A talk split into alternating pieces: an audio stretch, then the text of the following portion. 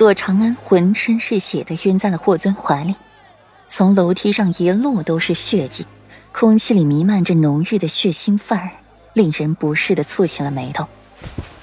不不不不不是他，我不是故意的，我不是故意的。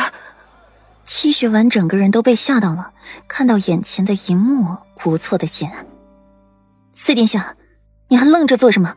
长安摔断了腿，手臂也被划伤了。你还不送长安回府去给他寻大夫吗？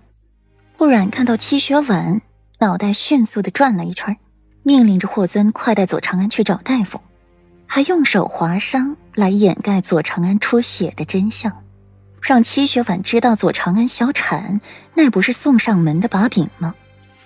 此事若是传扬出去，左长安的名声可就真的毁了，恕静云安生死不得出。霍尊也回过了神，抱起了左长安就往楼下冲，只见一道残影闪过，便没了霍尊的踪迹。我，我不是故意的。齐雪婉还愣在刚才的情形里，没有回过神来。七小姐，本妃觉得你该向本妃解释一下。顾软眸子望向了左长安刚刚摔倒的位置，所幸这里是六楼。一般只有权贵子弟才上得去的地方，今日之事也只有他们几个人瞧见。我，我不是故意的，是他自己撞上来的，我就轻轻推了他一下，我不是故意的。齐学婉只觉得冤枉的紧，他还什么都没做呢，左长安就自己摔了。齐小姐，这话还是留着去和左世子。和四殿下说明吧。顾然冷哼一声，站在楼下，仰起头去看齐雪婉，无意间看到了裴苑，凤眸微闪，怪不得觉得熟悉。裴苑的眼睛和齐雪婉的眼睛很相似吗？同为魅惑撩人的桃花眼，令人不觉得沉溺其中。听到左世子，齐雪婉的脸色立马就白了。左世子的脾性。连自己爹爹都招架不住，如今自己更是不小心推了他女儿下楼梯。齐学婉感觉自己的世界都要灰暗了。四皇子府怎么走？顾阮站在楼下等裴玉，霍尊是绝对不敢带左长安回侯府的，那就只能去四皇子府了。别急，为父已经让墨河去找药老了。马车内。裴玉耐心的安抚着顾阮，让他别慌。顾阮温顺的点点头，靠在裴玉怀里，手里一直捻着那颗碧玉珠子，心绪不明。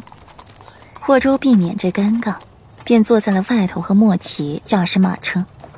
倒是裴苑安安静静的坐在一旁，不知道在想什么，只是时不时的去看顾阮一眼，看得裴玉火大，想一个大耳刮子呼裴韵脸上。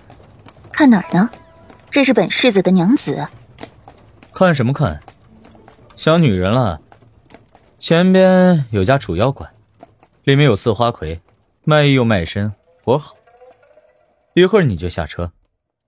裴玉黑着一张脸，把顾软抱得更紧了，红艳艳的唇一张一合的，尽说着一些让裴韵暴走的话。滚！裴苑中气十足，恶狠狠地瞪裴玉一眼。他洁身自好的紧，从来不会去拈花惹草的。夫君，楚妖馆可是妓院，你怎么对那里的事儿了解的这么清楚？还知道他们活儿好？怎么，你体验过呀？顾阮这时抬起头，分外认真的看着裴玉，脸上笑吟吟的。裴玉看着，却莫名的心虚起来，没由来的升起了一丝惧意。裴玉尴尬的轻咳了两声，抬手放下了顾阮的脑袋，不让他直视自己。别闹。顾阮撇撇嘴，听话的没再追问。外人面前还是要给足裴玉面子的。裴苑在一边看，一边又好笑，想起沈福，他好像很怕自己。从来没有像裴玉和顾阮这样说话聊天来的自然。裴世子学习的一招好玉技术，连自己逛花楼，世子妃知道了，还这般不痛不痒。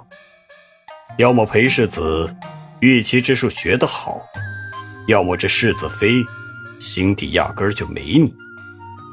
裴院说话阴阳怪气的，却又字句的说到点子上。裴玉瞪他一眼，警告道：“别挑拨离间。”